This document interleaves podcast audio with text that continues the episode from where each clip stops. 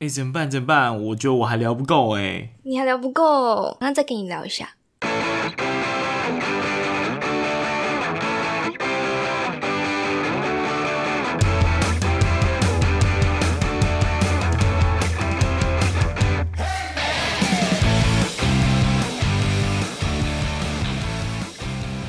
欢迎回到威廉聊不够的时间啦！我们终于，我们掌声欢迎迎接我们终于回来的 Irene。Hello，我终于回来了，想大家。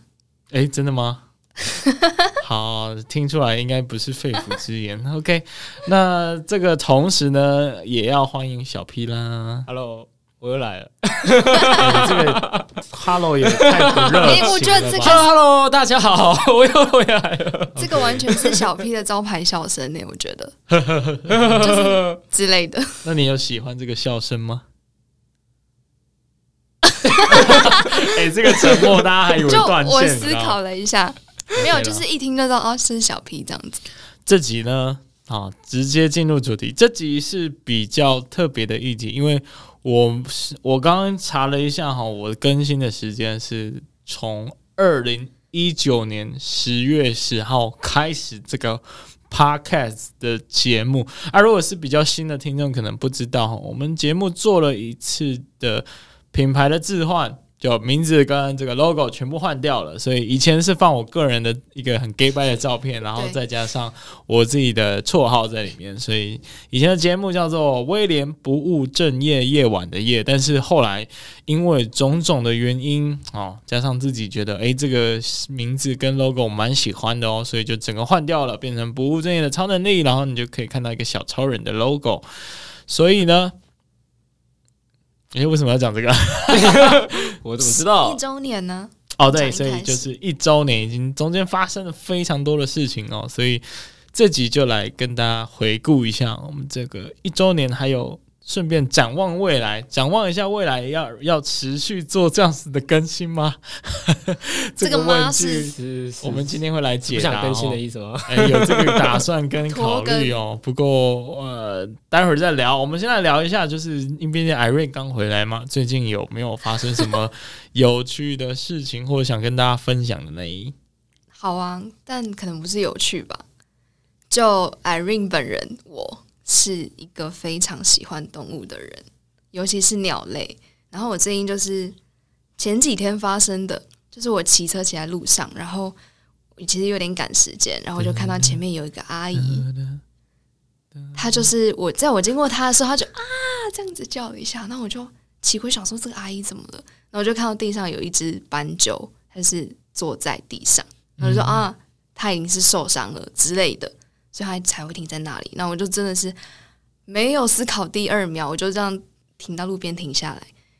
然后他受伤了嘛，我就是我就马上从我的车厢里面就想说，是不是要带他去嗯、呃、看医生之类的。然后包括那个阿姨也说，嗯，他好像受伤了，我要不要带他去医院？然后我就跟阿姨说我我我有养鸟这样子，我就说不然我来弄。然后我就想要我就想要用纸袋。去把它装起来，因为我不敢用手去摸野生的动物，对，怕不太干净之类的。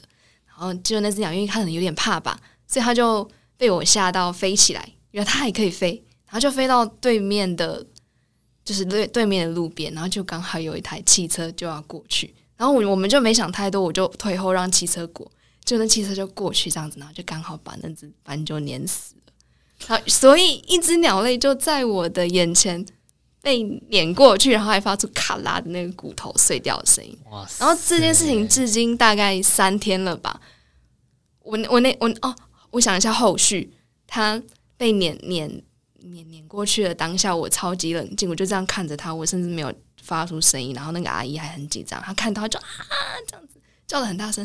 那我就这样看着那只斑鸠，然后我就拿着纸袋走过去，我就说阿姨没关系，我处理。然后我就开始戴戴我的那个机车的防晒手套，然后我就用手把它抓起来，然后放到纸袋里面，然后再拿回去。这样我就跟阿姨说：“阿姨没关系，我处理就好，我有养鸟，我我不会害怕这样子。”然后阿姨就说：“好好好。”但我觉得很恐怖，这样子。她就是又在哀嚎了一下之后，她就也跟着她儿子骑走了。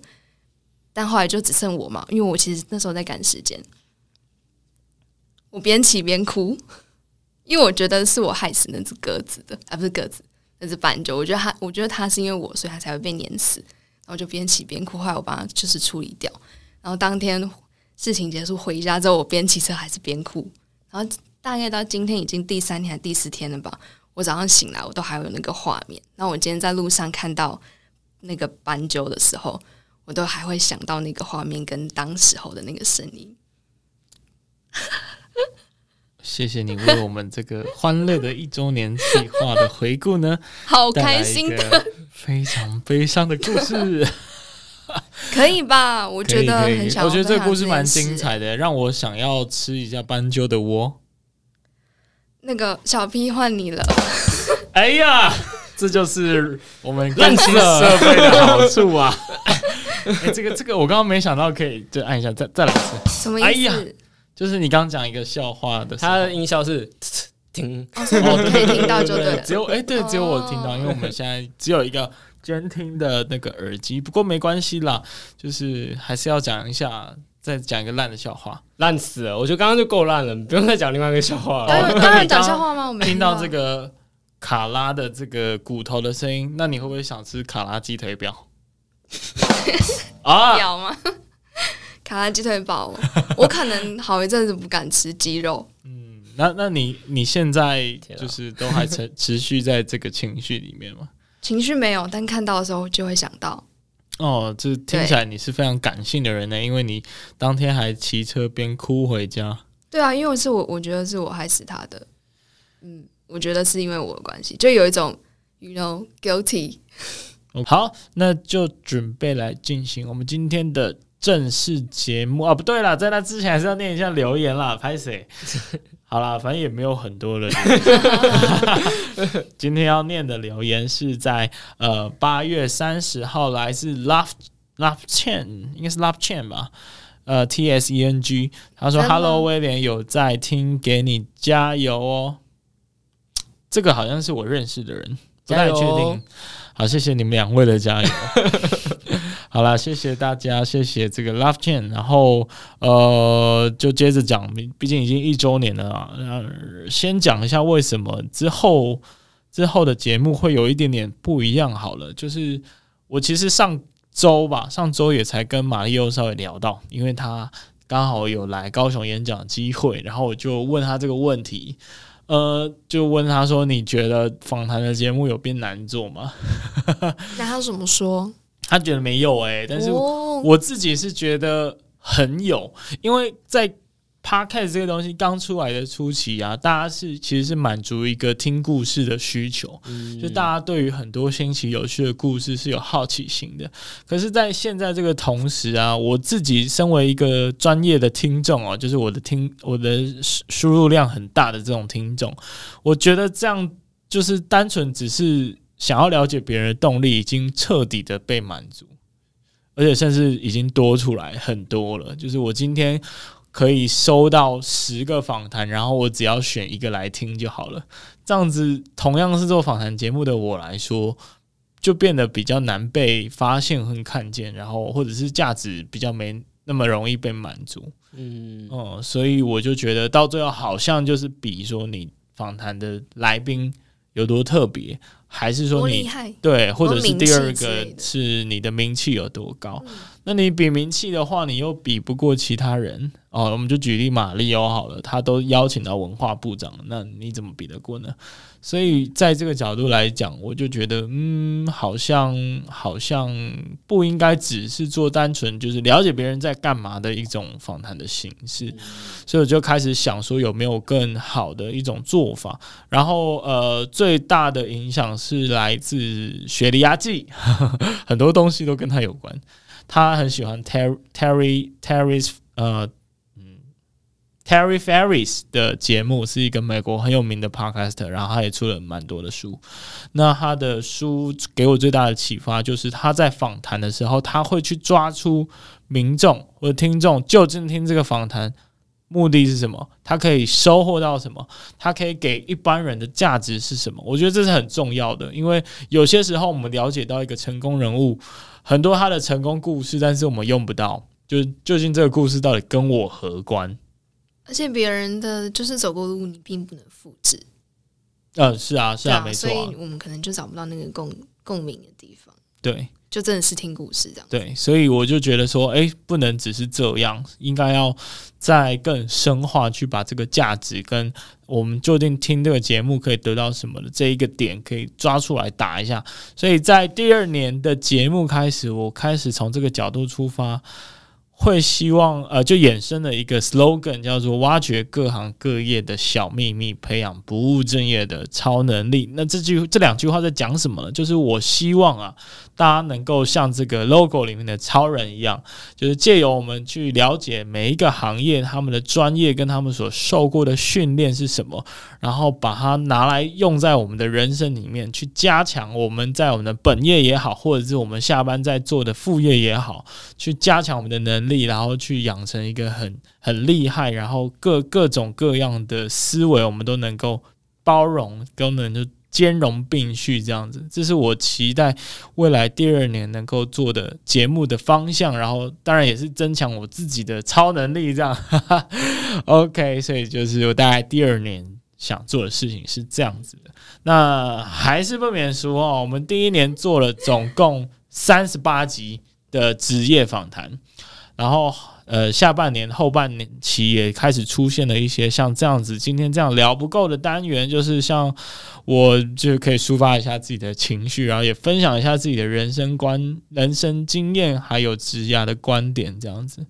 那要来考考现场的两位这个 co-host，你们就身为一个应该要听完我很多节目的人嘛，为什么会有这样的那个？哎哎哎，要支持一下好不好？OK，严格哦。第一个问题是，你们印象最深刻的那一集是哪一集？然后为什么呢？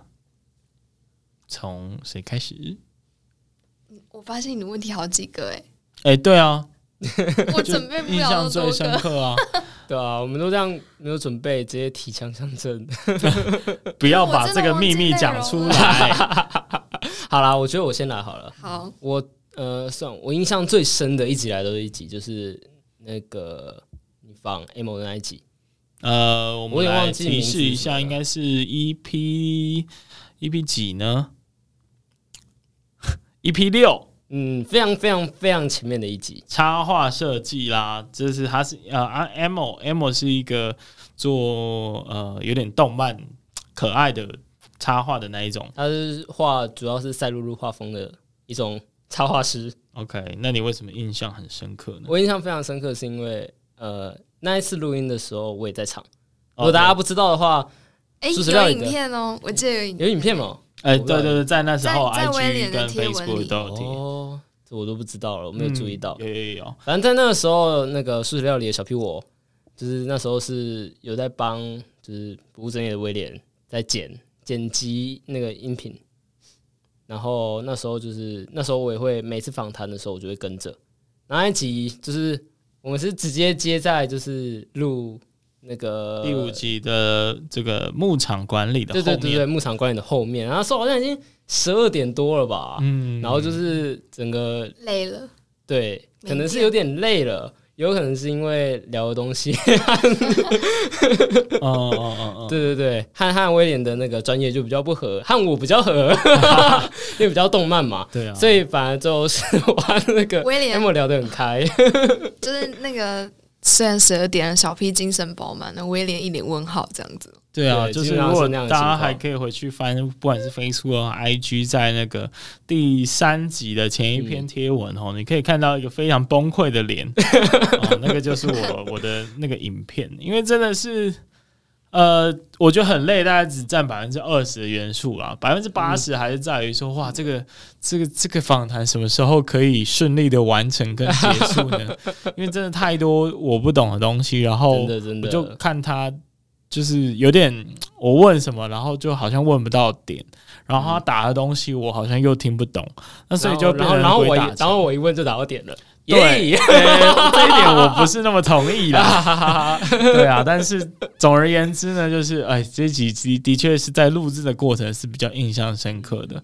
好，那也感谢当时小皮好像也帮我剪了几集，然后包括那一集也是他剪。是不是应该请他吃饭呢？哎、欸，谁说我没有呢？哦，有吗你有啊？有吗？没有，有这件事情吗？没有，没有，我找他来录音就是他的福气啦。嗯，我想也是。收摊，收摊，收了。哎、欸，不要这样子。我们感恩的心，感谢您。下一位，好，我想到了。我觉得让我印象深刻的应该会是那个卖粽人，真假啊？肉粽的老板。在很后面的集数，诶，应该是第二十八集了。对，因为你那天很晚才回家。哦，这集我也印象深刻。就是我那时候就想说，不就是录个音吗？一一两个小时就够了吧？就威廉那天好像凌晨才回家吧。嗯，那我都想说，到底有什么好聊的？不就是个粽子吗？这是我自己的一个刻板印象。我就觉得就想说，啊，就是一摊。呃，他而且不不是一摊一家那个餐厅好了，这样讲就是一个做餐饮业的这样子，怎么有办法聊到那么晚？然后后来才嗯、呃、听了内容才知道说，原来老板在卖粽子有这么多学问在里面，我就蛮印象深刻的，嗯、就觉得蛮厉害的。这样，我来补充一下好了，就是那一集啊，其实是嗯算是为了那个端午特辑嘛，对，然后特别的。好，呃，算是约了这个郭家肉粽，因为我就觉得要找肉粽店，这样才会符合这个企划本身的主题。那呃，其实呃，社群学什么的派啊，其实我们在聊天就聊到，要要找这种传统的店家来上媒体，其实是一件蛮困难的事情，因为他们其实也不希望，第一个他们不熟悉，第二个他也觉得啊，我已经够红了，为什么还要上一个我不认识的东西，然后也不知道效益有多高，所以在嗯，在询问他的过程，我觉得我能感受到他想要婉拒的心情是非常强烈的。他可能也很累吧？嗯，对啊，因为他生意毕竟已经非常好了，真的不太需要这样子的一个过程。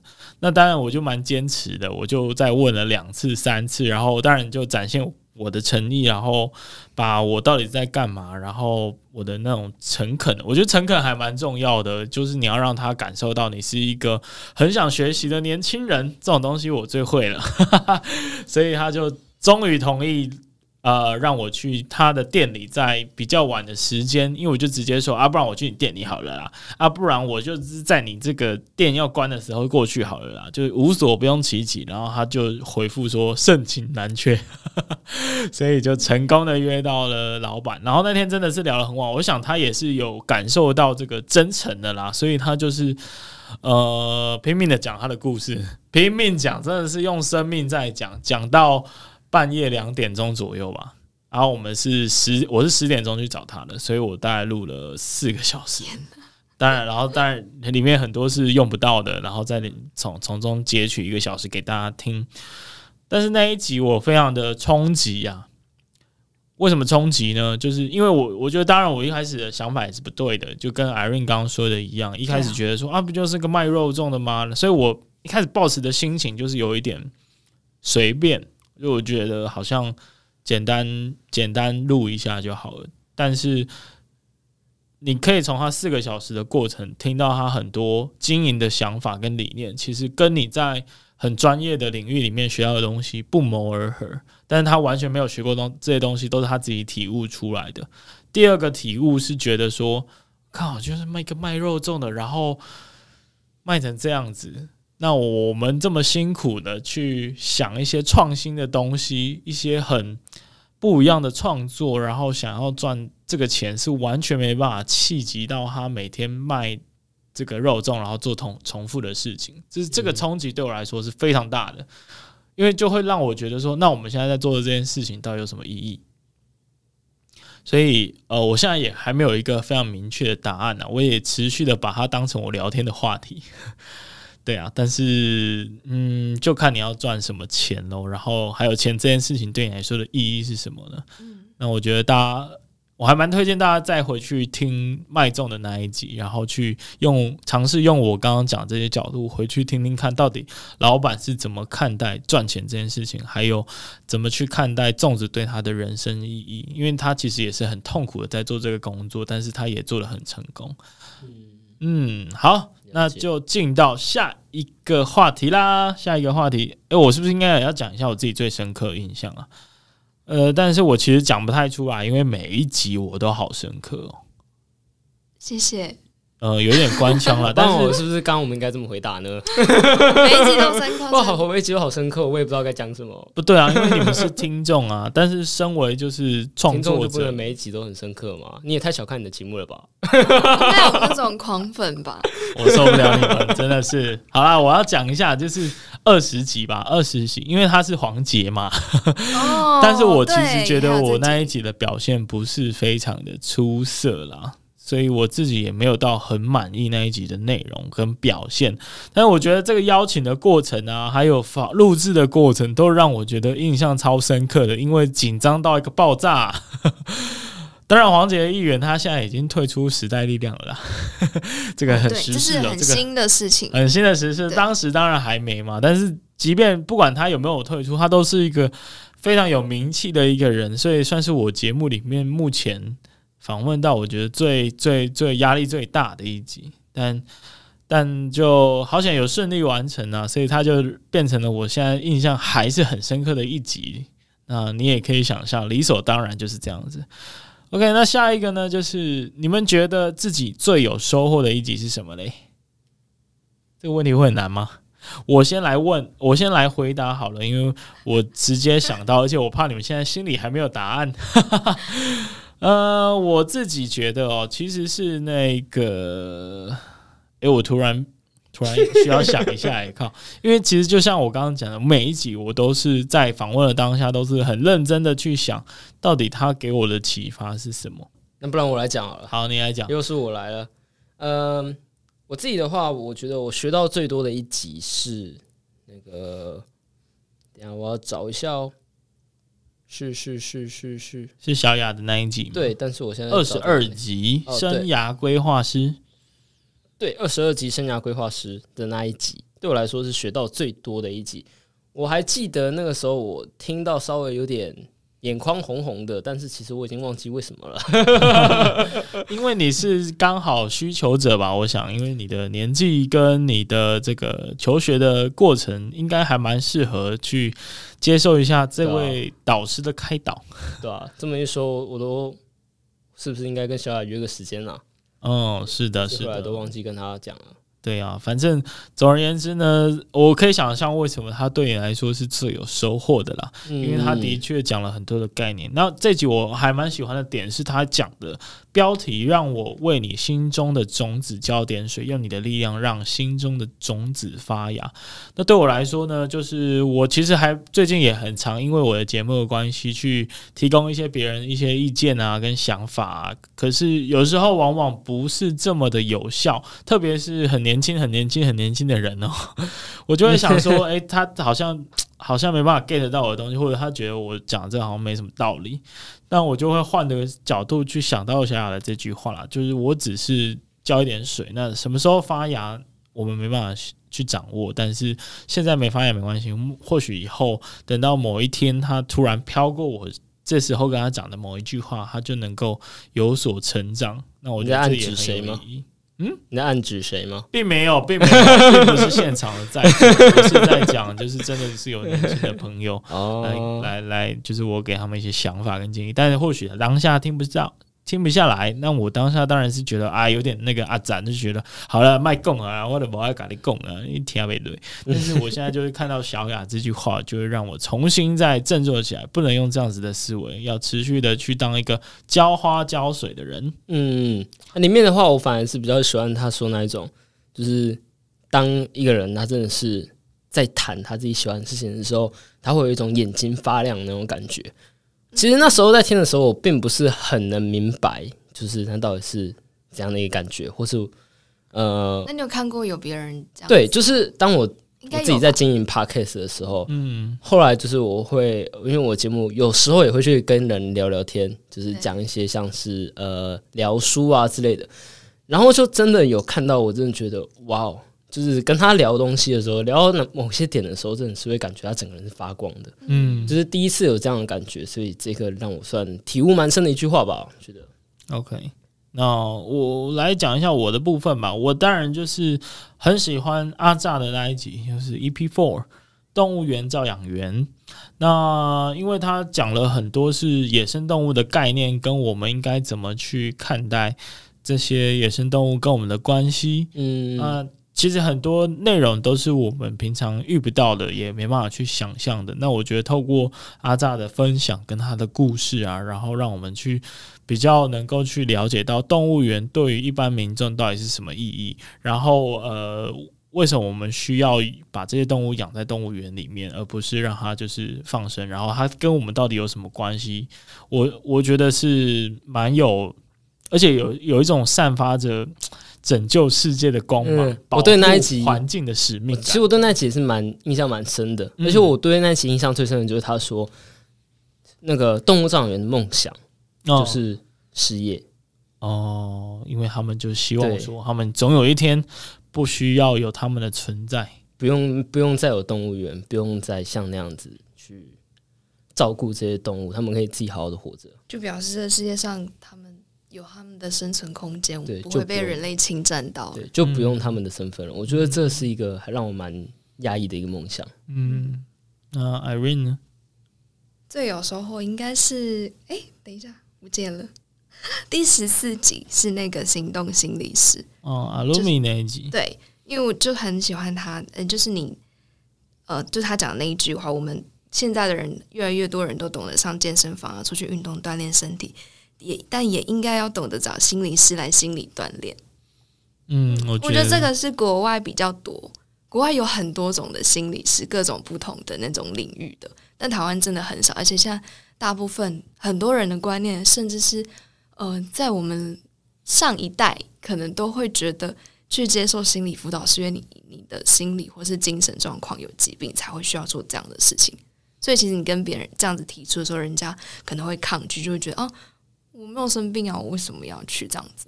但是，我觉得这一集就是他提供了呃，心理师提供给我们一个另外的管道，是让我们有一个管道可以去。让我们的心里有更好的那个照顾吧，我觉得。嗯嗯嗯，这这句我也蛮同意的。在我也是最有印象深刻，就是我们要懂得去上健身房去练身体，然后应该也要懂得去找心理师来做一个心理锻炼。然后的确，这个是我们非常缺乏的一个概念呢。然后那一集我印象很深刻，我们还聊了关于那个阳光普照这件事情，因为。真的是很多人都是用一个这样子的很正面、很正面的心态在过，但是都往往去忽略到我们心中很软、然后很脆弱的那一块。但是如果能够呃在那之后开始培养这样子的概念，我觉得对大家是有帮助。虽然我自己还没有实践啦，就是我没有因为这样子去找一些心理医师啊等等的，可能还没有看过吗？嗯、你有去看过心理医生？啊、等一下，嗯、心理心理医生、心理师跟心理医生是不一样的。哦，对不起，我真没学好。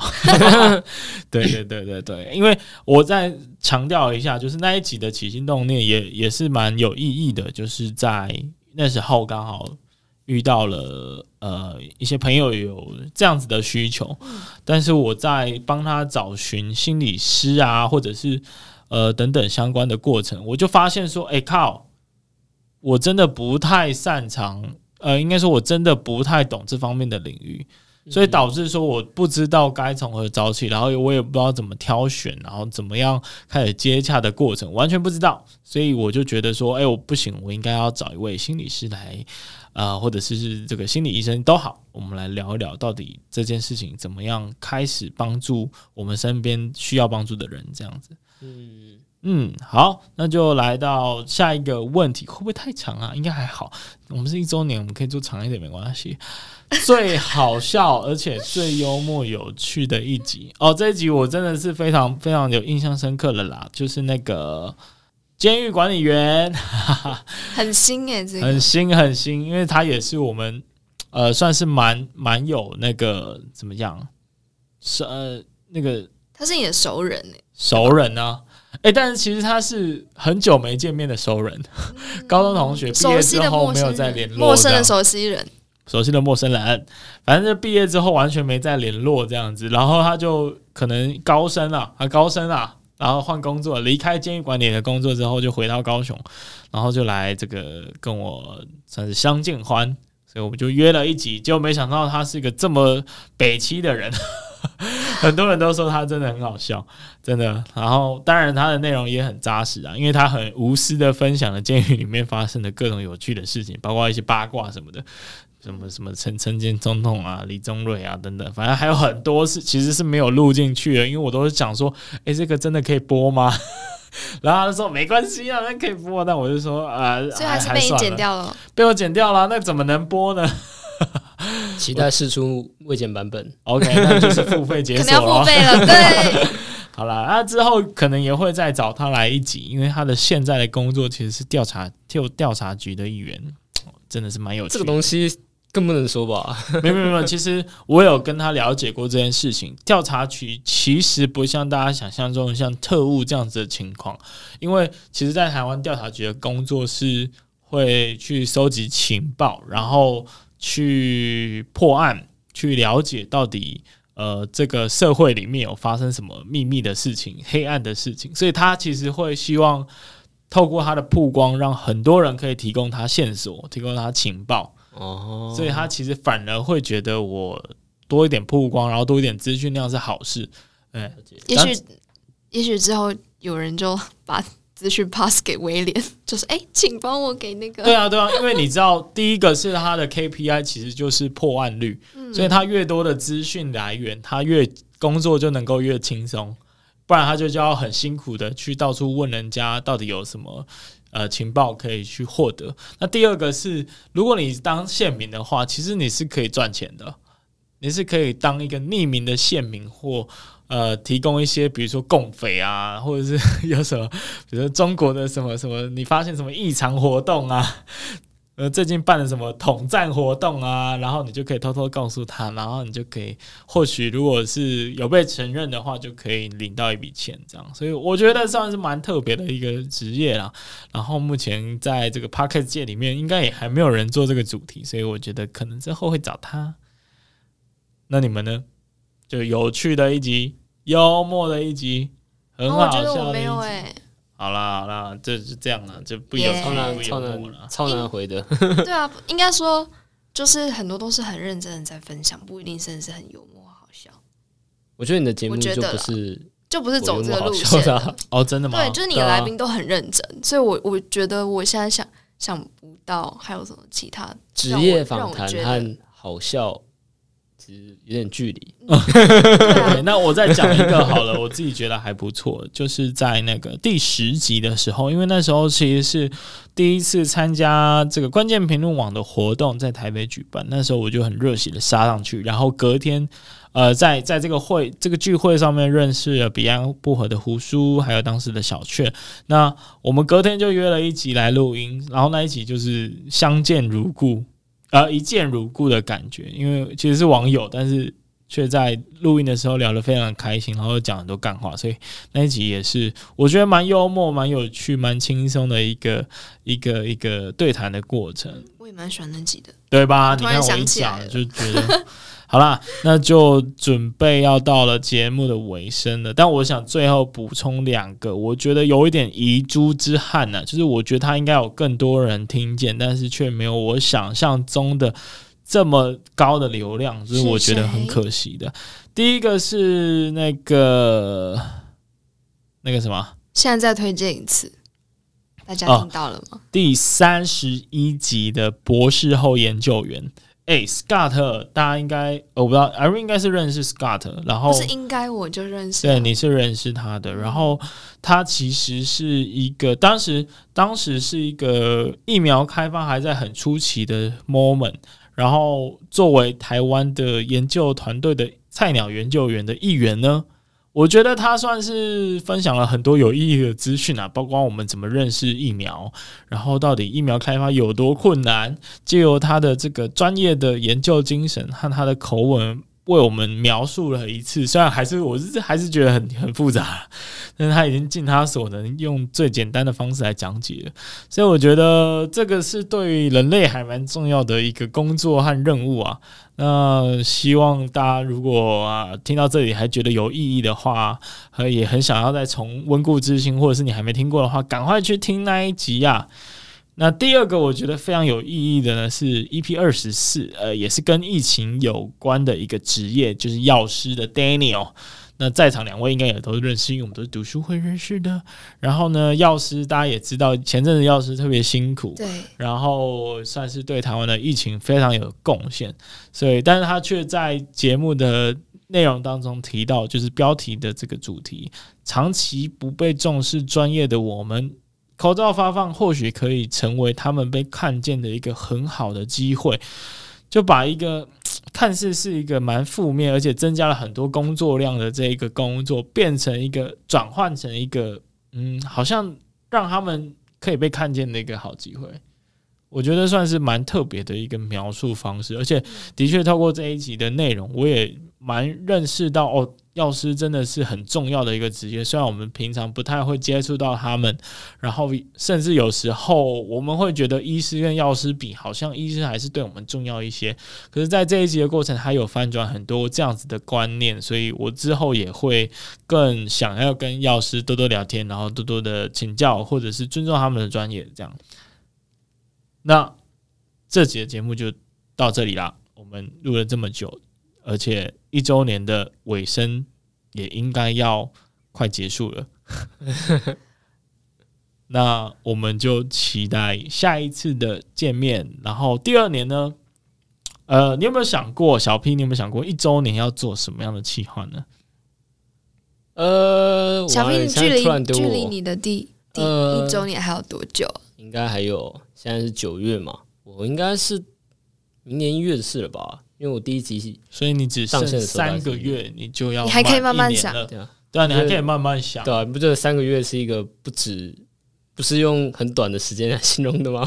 哦，我觉得很快耶，这三个月还蛮长的啊。我甚至觉得这一年过得很快哦，哦，我不知道你是怎么感觉，但我自己是觉得哇，这一年怎么怎么就这样过了，就感觉我好像还没有。做到很久的时间，但是却已经到了一周年了。嗯，而且倒是真的有这样的感觉。而且前阵子啊，因为我其实算是当时中生代的末期，你又是更末期了，你可能已经接近新生代了。我们用这个老中心来称呼的话，我的确是中生代的末期。嗯，那。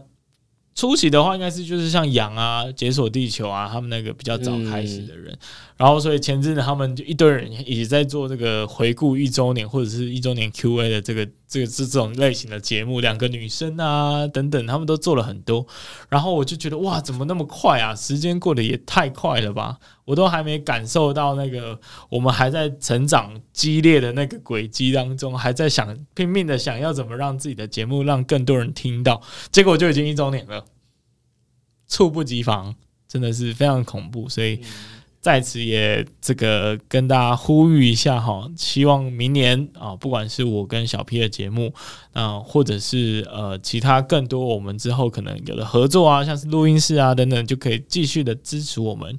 然后还是要呼吁 Apple Podcast 该留言的、该评分的，然后如果愿意的也该抖内的，好都可以来支持一下。但是这种东西就是你知道很佛系啊，你真心觉得我们很棒，你就可以去支持我们。那如果你觉得还可以再更好，或者是还可以有更多改善的空间，如果你可以愿意的话，也可以。到那个 IG 啊，或者 Facebook 私讯我们，告诉我们到底哪里做得更好，可以帮助你更多做出更有意义的内容和创作。那今天的节目就到这里，我们下次再见，拜拜，拜拜。